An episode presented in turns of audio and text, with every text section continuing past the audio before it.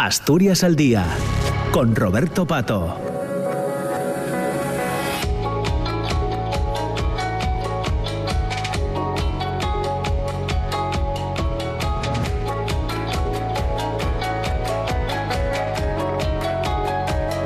Son las 10 eh, de la mañana y 7 minutos. Eh, empezamos, comenzamos con la segunda parte de Asturias al Día que nos llevará hasta las diez y media, así que saludamos a aquellas personas que se incorporen con nosotros eh, al programa.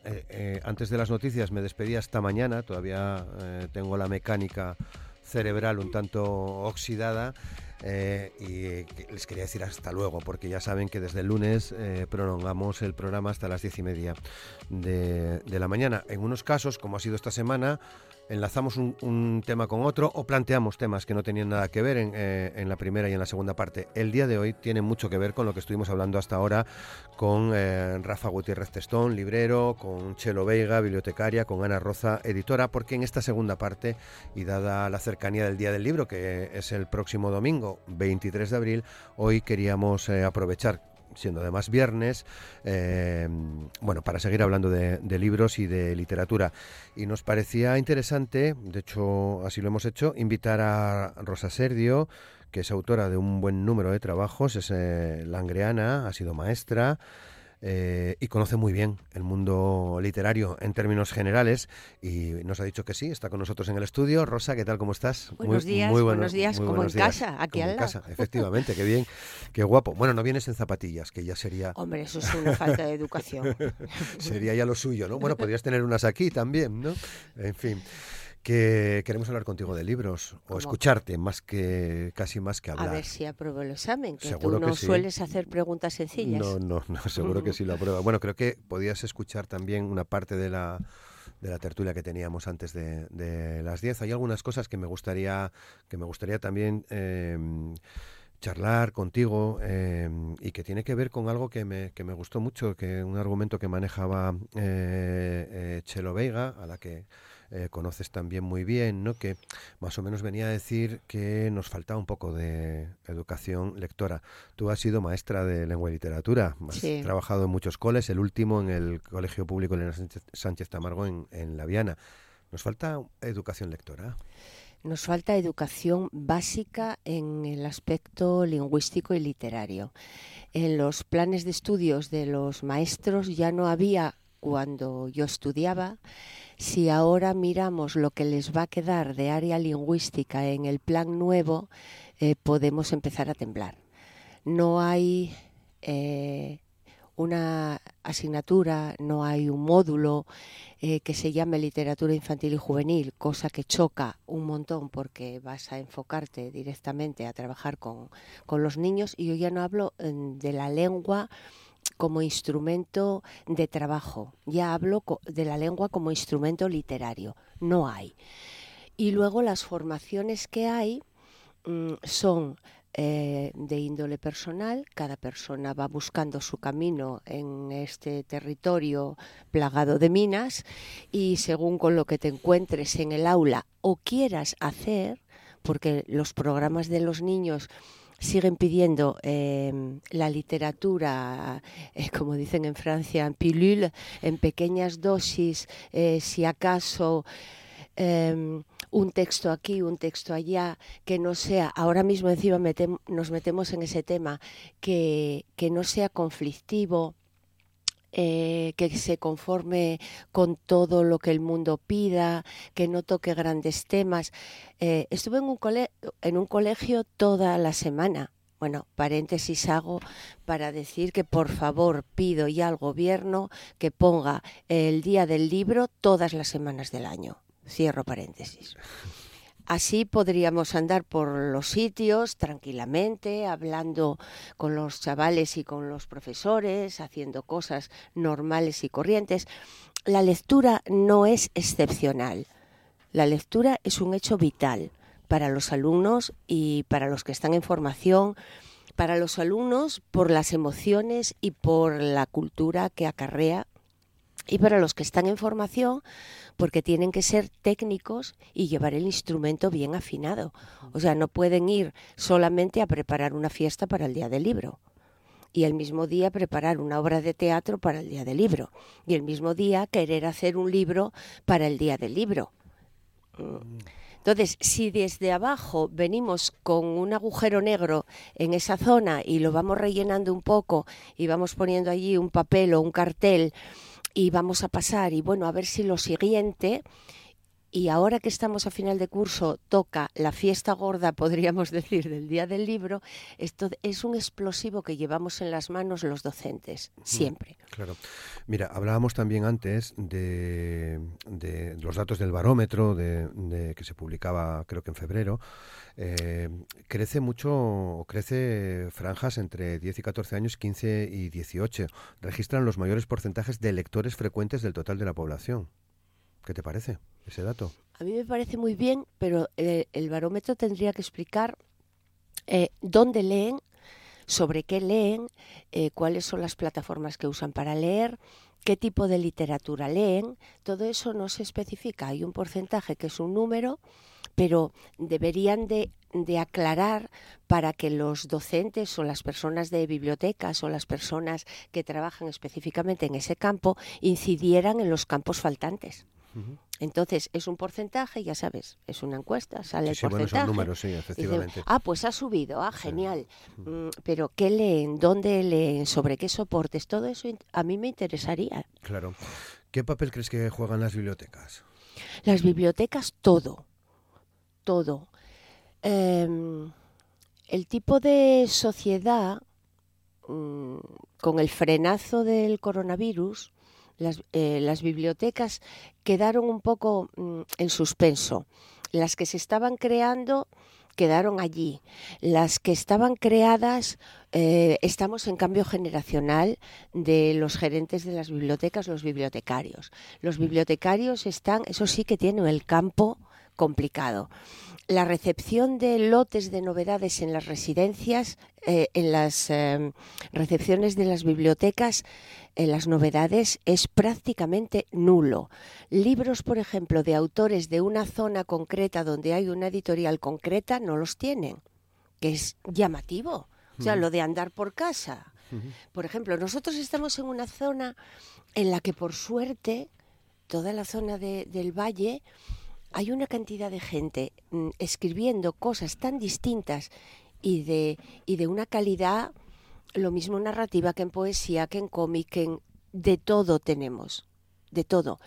Vienes a las bibliotecas y miras la mesa de novedades y no te encuentras con novedades. Te encuentras con donaciones, te encuentras... Pero de arriba debía de llovernos el maná no fue eso lo que nos enseñaron a nosotros. Entonces tú dirías, a ver, milagro, no hay mm, dotación de bibliotecas para novedades, pero inmediatas, porque es que además ahora choca esa tardanza en llegar la novedad a la biblioteca con que todo el mundo ya sabe que sacaste al, día siguiente porque está en las plataformas en internet y por ahí. Entonces lo que queda es a los autores ir, haciendo eh, por ahí encuentros, reuniones, recitales, mm, cosas muy diversas que en Asturias es una eclosión lo que ha habido de ese tipo de reuniones. Ves pequeños grupos, grandes presentaciones, presentaciones mínimas, eh, lugares de lectura, clubes, bueno, los clubes ya están instalados desde hace mucho, pero este tipo de, de ganas de reunirte en torno a la palabra que surgió, a mí me parece mm, bellísimo por una parte y por otra parte humanísimo, que es a donde tendría que llegar la literatura, a ser una segunda comunicación en una, en una parte, digamos, un poco más elevada de la lengua cotidiana. Desde tu punto de vista, mm, ¿qué se pierde una persona que no lea? Pues será lo mismo que pensará el que no lee de lo que me pierdo yo porque no hago boy skate o skate de ese, ¿no? Teniendo en cuenta mm, mi origen, yo voy a hablarte de mi experiencia. Mi origen de persona nacida en un pueblo con un periódico que leían los paisanos y que a, nos, a nosotros accedía la literatura oral que comprobé casi desaparecida en los niños estos días que estuve testando por ahí. ¿En qué colegios, en qué zonas estuviste? Estuve y sigo estando en, uno de Pola de Siero, que es muy grande, y ayer estuve en uno de Oviedo, eh, el dedicado a, a, la que fue cronista de Oviedo. No son muy distintos, ¿eh? la desaparición de los ritmos de juego, de las canciones de juego, de las canciones de corro. O sea, el folclore básico infantil está en extinción. Segundo, si no juegas ahí la palabra y si lo próximo que ves eh, es fuera del ámbito normal, que no es tu casa donde ves a la gente leer, y ya vas a salto de mata. Entonces eres un filibustero de la literatura ¿Y qué leyó fulanito de tal? ¿Qué estás leyendo? Ah, pues estoy leyendo esto, pues mira, pues esto, pues lo otro. Yo tengo a mi ahijada, que es la que me sirve de test. Tiene 15 años y voy siguiendo con Julia qué es lo que lee o qué es y, metiendo cuña. ¿eh? Julia, ¿no te apetecerá leer esto? Entonces hay un tránsito de la literatura en letra negra Mm. sobre papel eh, a mm, la literatura de imagen, al manga, al cómic, a esa literatura las adaptaciones que se hacen de libros eh, clásicos en cómic, en otro tipo de, digamos, comida más em, digerible. Yo que no tenía ni un solo libro cuando era niña, cero, y esperaba un sarampión o una varicela a ver si me tocaba un tebeo. Un cuento un cuento. A ver si venía no sé quién me traía un cuento. Ahora veo que tienen a su alcance todo y vas a la librería, hay todo, pero tienen otro tipo de lectura. Leen imágenes, leen pantallas, leen mm, leen canciones de esas que, que, tú te pones a leerlas y dices, eh, evidentemente soy de otra época. Yo dudaba si me tocaría una vez un libro de los cinco, Qué bien. Que, que no, que no llegó. Yo todo eso lo leí por mi cuenta cuando quise empezar a trabajar con los niños literatura infantil y juvenil allá por el 85 del siglo pasado.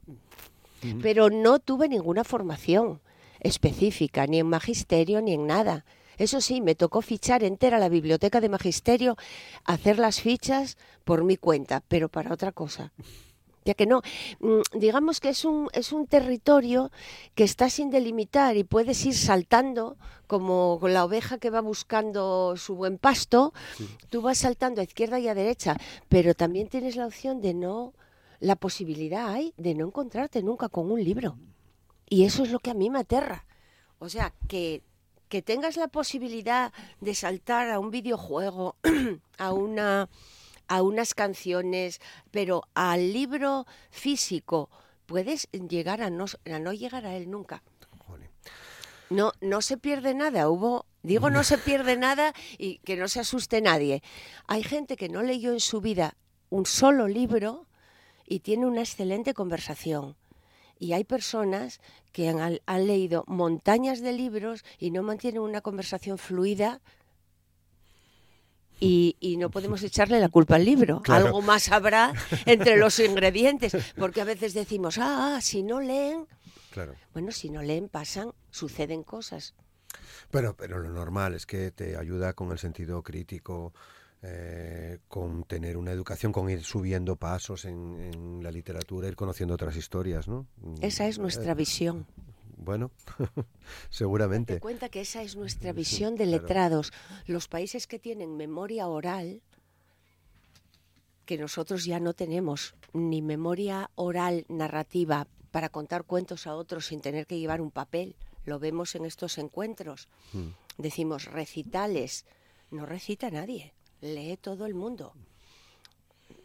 Entonces, bueno, son cosas que te llaman la atención. Tú vas a un, país de tradición oral y salen un par de señores con un instrumento musical de percusión y te tienen atontado dos horas narrando, cantando. Mm. No tienen que tener ningún tipo de tecnología X, tienen la palabra y la tradición. Eso nosotros lo estamos perdiendo en la canción acompañado de, la lengua propia, lo estamos perdiendo en los juegos de patio de los niños, lo estamos perdiendo en esas canciones. Todo eso está en la base de lo que probablemente puedas montar encima a nivel narrativo, a nivel poético, a nivel teatro. Teatro, yo he hecho mucho de menos que se haga teatro en, en las escuelas. Evidentemente, Claro, tú sacudes la cabeza, pero yo desde adentro, tú desde afuera, con que yo desde adentro, ¿sabes lo que moviliza pues en el lenguaje y en la palabra que tengas que montar una obra de teatro? Ya no pido en otro idioma, que se podría. Claro. Bueno, 10 y 22. Nos mm. quedan cinco minutos. Uy, bueno. prácticamente. Mm. Eh, también te había... a ver, nuestro objetivo también hoy contigo era que nos... Eh, eh, recomendases, que nos hablases de, algunos libros, ¿no? Esto lo hacíamos, lo hicimos muchas veces en otros días del libro, ¿no? Sí. ¿Qué nos has preparado? ¿Qué nos puedes decir? A ver, recomendaciones. En principio, yo volvería, visto cómo está el panorama de las colecciones, o sea, estamos en tal título número 1, 2, 5, 7, 12, 17 como ya agoté por aquí, mm, creo otra colección y vuelvo a repetir el esquema 1, 2, 5, 2, 17.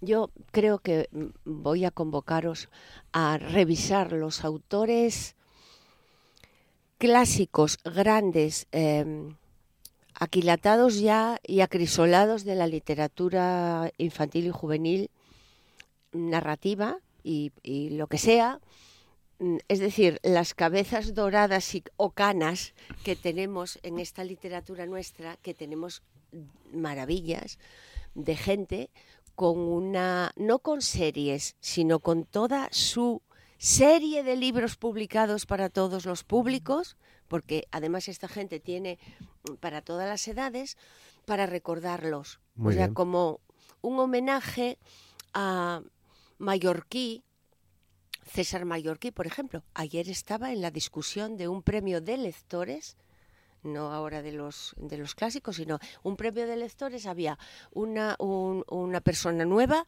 y estaban Mónica Rodríguez y él en la discusión, esa era la terna, y no sé quién ganó todavía, porque era, andaba yo por ahí con mis cosas. Mm, os hablaría de, eh, bueno, Mónica Rodríguez ya os dije, eh, Ana Alonso, que es una escritora que trabaja para Anaya y que tiene cantidad de libros y cantidad de temas en, una colección mm, que tienen y que tú a Ana no la ves en ningún sitio, no aparece en ninguna lista y es una trabajadora de las de base. Eh, Alfredo Gómez Cerdá, que ahora mismo estaba haciendo una gira por las bibliotecas de Extremadura tranquilamente con su coche por los pueblos, ¿eh? estaba haciendo bibliotecas.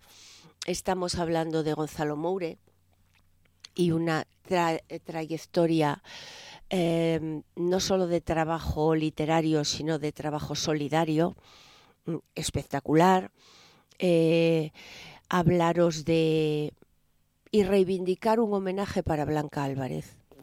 Yo lo tengo claro. Ayer lo puse en la página de Lo que leo Santillana el bagaje que dejaron hacia atrás Carmen Gómez Ojea y Blanca Álvarez, las dos fallecidas últimamente, creo que deberían toda su obra eh, estar de estas dos autoras y más, pero de estas dos autoras concretamente en todas las bibliotecas de Asturias.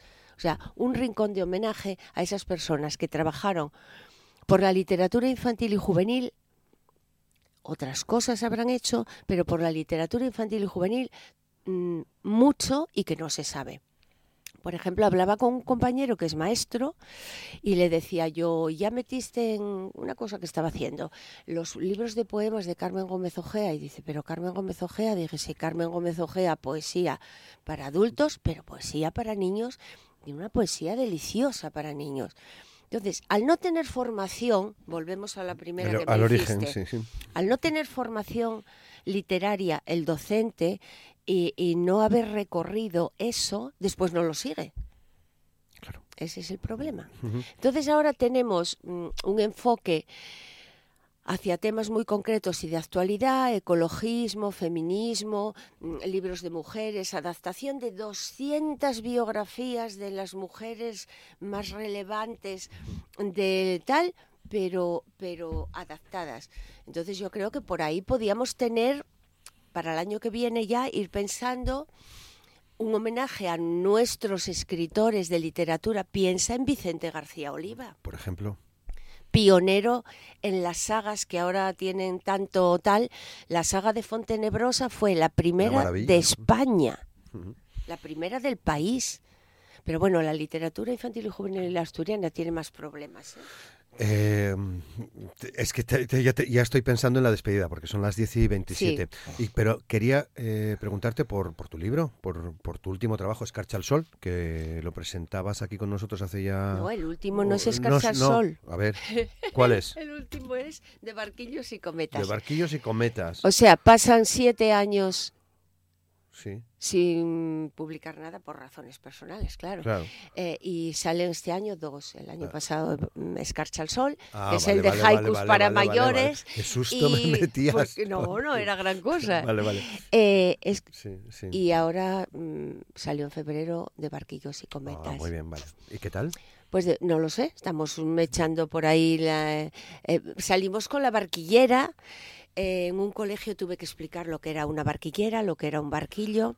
Agárrate que poniendo títulos, no te creas que, parece cosa normal. Le tuve que decirles, oye, iros a Vilés, iros a tal sitio. Al micro. Iros a tal sitio, mirad a ver, preguntar a los papás qué eran, qué no eran, se lo expliqué. No aluciné, ¿eh? porque yo en cuestiones de vocabulario... Mm, sí, sí, sí. En, en, cuestiones de vocabulario mm, estoy habituada a que no sepan que son cosas. Hmm. Pero lo de los barquillos me, dejó para allá. Me hacía gracia porque no sé si fue con Amor Argüelles o con quién hablé esta semana de, del, barquillero. Sí. ya de la gente de mi edad al del Parque San Francisco, ¿no? Es el que yo más, más recuerdo. Ahora queda uno glorioso en Avilés. Ajá, muy bien. Bueno, Rosa, eh, me quedo sin tiempo. Bueno, nada, otra vez. Muchas gracias. Vengo otro día. Bueno, vale. ya sabes que estoy por aquí a mano. y seguimos hablando. Por favor, leed mucho. Por favor, señores, que, que tengan el poder, acuérdense de los de casa, de los autores de casa, de los cercanos que tenemos. Mm, gente quisiera tener lo que tenemos nosotros de fondo en Asturias. Desde luego. Muchas gracias, Rosa Sergio. Muchas gracias. Y a todos ustedes, feliz día del libro, feliz día. Les esperamos el lunes. Gracias.